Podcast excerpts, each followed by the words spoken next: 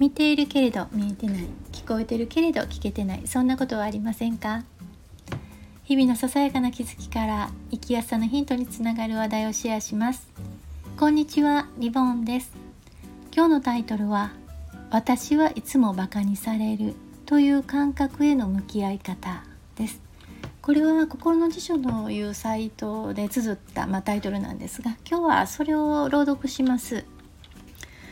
でバカにされたなっていう感覚は、まあ、たまに持つことっていうのは誰にでもあると思うんですけれどもこの感覚を常に持っているっていうのはかなりの生きづらさにつながると思うんですね。そこでこちらではなぜそういう感覚が強いのかその感覚にどう向き合っていけばいいのかっていうことについて提案しています。では聞いてください。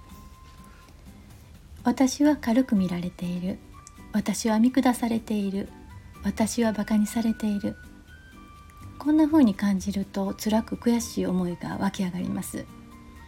ご相談を伺う中で生きづらさの中にこの感覚の存在を感じることがあります。バカにされている感覚を頻繁に持つ人に私はこんな傾向を感じます。いつも自信がない。その人自身が相手に定規をつけ他人に評価をする傾向が強い。バカにされていると感じた時のリアクションとして挙げられるのがすぐに相手に食ってかかる。2番心の中で相手を責める。3番自己嫌悪に陥る。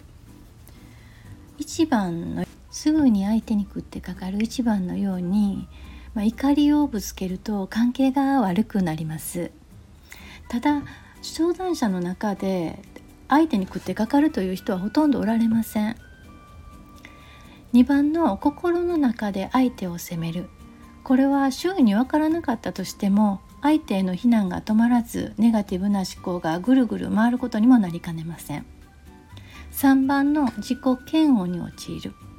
これはどうして私はいつもこうなのだ？と情けなさが募りエネルギーが落ちる感覚も味わうでしょう。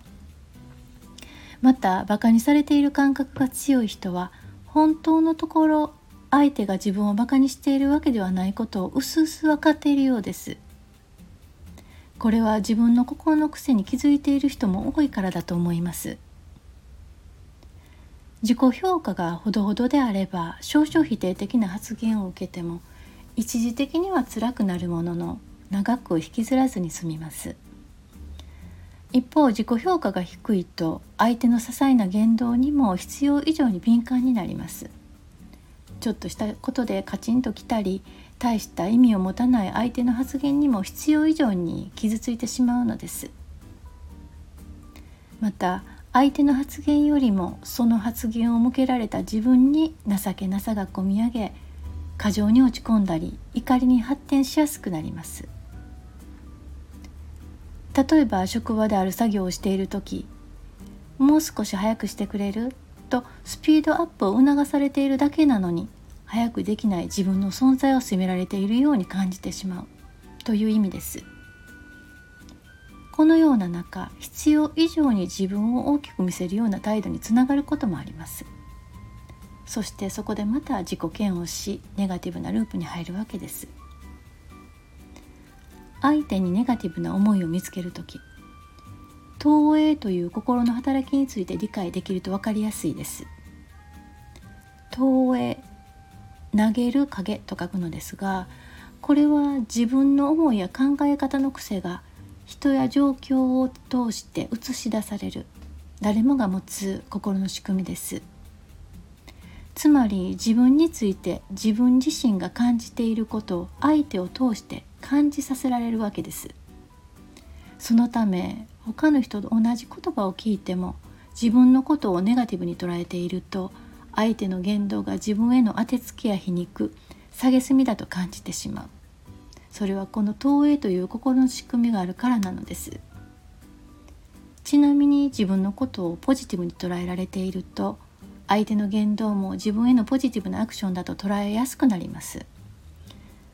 そしてこう考えていくとバカにされているという感覚この悔しさや恐怖はその人自身が相手に上下をつけ評価を下すと同時に自分にも厳しい目を向け自己評価を下げる。その結果として湧き上がる感覚だということがわかります。そうなると自分の気分が悪くなっている状態をいつまでも他人を責めることで収束させていると同じような事態にまた同じネガティブな感情が繰り返されます。まず本当は誰が自分をバカにしているのか。誰が自分を劣っていると感じているのか。それを問うてみるとどうでしょう。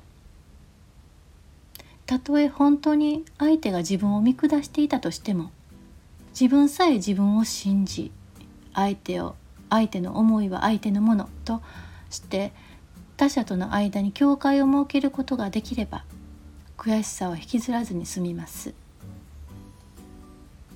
では最後にまとめです。自分の内面を理解するためまずは自身の内側と向き合ってみませんか？